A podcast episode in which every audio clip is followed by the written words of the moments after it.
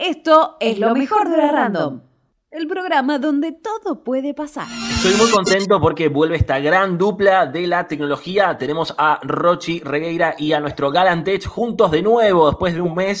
Chicos, vamos. ¿Cómo están? todo bien, todo bien, todo tranquilo. Bueno, el tiempo es tirano hoy, así que vamos a arrancar con toda la información de los eSports de la mano de Rochi, ¿te parece? Dale. Contanos. dale. Hoy, en vez voy a traer un evento que está pasando esta semana que es muy importante en el tema de los videojuegos, así que por eso lo traigo acá a la mesa. Estamos hablando de la Gamescom, ¿sí? Es un evento que se hace anualmente y se hace en lo que es Alemania. Antes era presencial, claramente, pero bueno, ahora lo que se hace es todo digital, ¿sí?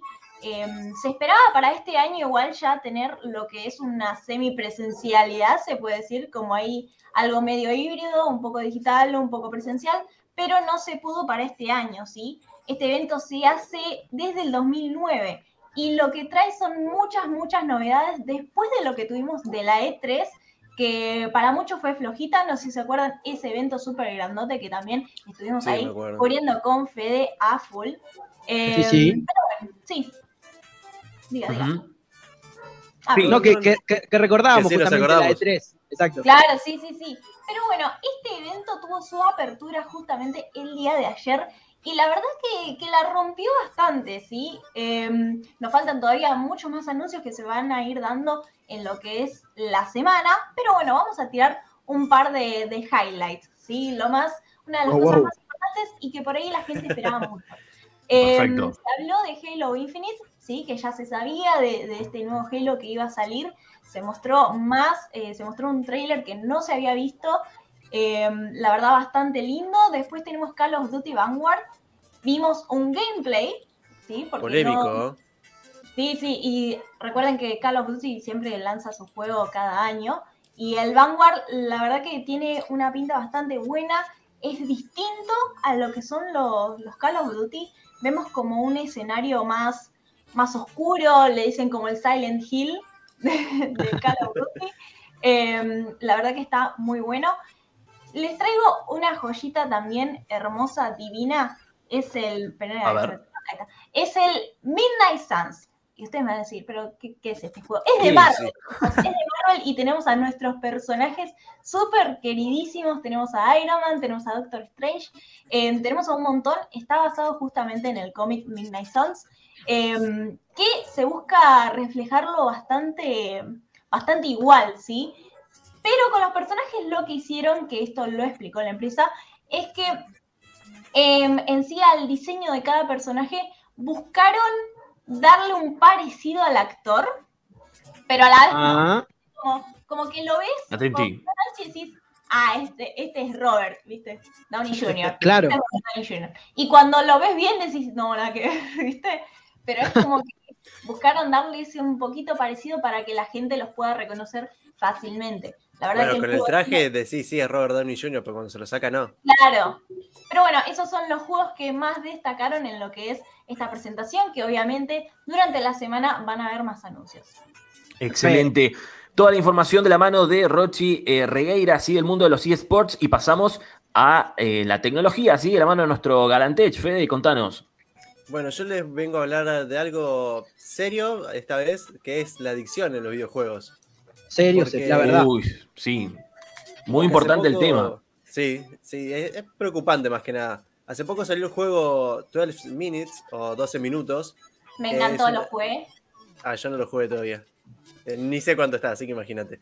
En el que una de sus particularidades es que, bueno, todo sucede dentro de una habitación en el que con una pareja, una familia, en el que vas tomando decisiones y pueden pasar cosas tanto tristes como buenas o malas.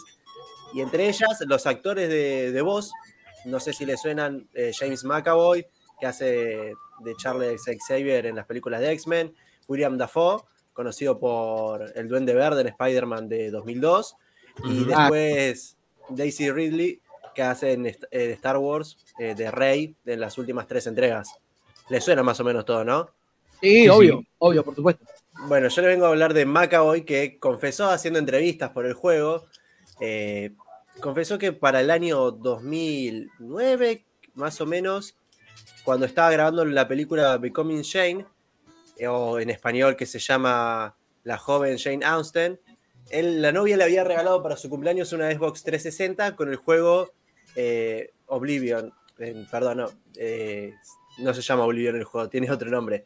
Se llama The, Elder Scrolls 4 Oblivion, que ese es el Menos mal que no estuvo maníaco en el chat, porque si no ya te iba a saltar a la yugular con el nombre equivocado, conociéndolo al querido Nacho. Sí, sí, sí, me iba a matar después. Pero no, The Elder Scrolls 4 Oblivion, en el cual es un RPG medio así de, fantasía, en el cual vas a construyendo tu personaje y tiene infinidad de horas de juego. Lo que decía en las entrevistas es que llegaba un punto en el que se quedaba hasta las 4 o 5 de la mañana jugando y se iba a dormir y se despertaba a las, a las 10 o un poco antes para volver a jugar. Y así, y así, aunque tenía que grabar al otro día, aunque tenía que aprenderse líneas de diálogo, no le importaba nada. Hasta que un día llegó, eh, eran las 5 de la mañana, sonó el auto que en la puerta que lo estaba pasando a buscar para ir a grabar, viste que ellos tienen, tienen choferes, todo. Y se dio cuenta y dijo, no, pará, tengo que ir a laburar, ¿qué, ¿qué voy a hacer? Este juego me está consumiendo la vida y tomó una decisión un poco extrema, creo yo, pero acertada en cierta forma. Lo importante es que dejó de jugarlo, la forma después la podemos discutir. ¿Qué hizo? Seguro nadie se lo imagina. Agarró el disco del juego, prendió la hornalla en el horno no, y lo tiró. Lo puso ahí y dijo, por fin, acabé con, esta, con este terror. Y así lo vio derretirse todo bueno que haya tomado él la determinación de, dar ese paso, ¿o no? El primer paso, Nico, siempre en una adicción es aceptarlo, ¿no? Se ve que lo hizo, después actúa en consecuencia y por lógica ya no es más adicto, por lo menos a ese juego, ¿o no? Claro. Claro, sí, más que nada porque te tiene toda una carrera que, cuidar antes de, de, desperdiciar el tiempo quizás jugando hasta tan tarde. No digo que no lo haga, pero ya era un exceso muy grande. No, y que después eso repercute, digamos, en, la actividad, no sé, digo, en, consecuencias eh, neuronales, ¿no? Como otro tipo de consecuencias más allá del hecho de perder el tiempo y el trabajo, seguras psicológicas, o sea que está bueno que lo haya como atendido a tiempo. Sí, sí, sí, también de plata, porque quizás seguía gastando plata en el juego. Hay algunos juegos en los que la gente se vuelve adicta comprando y comprando cosas y monetariamente los termina arruinando.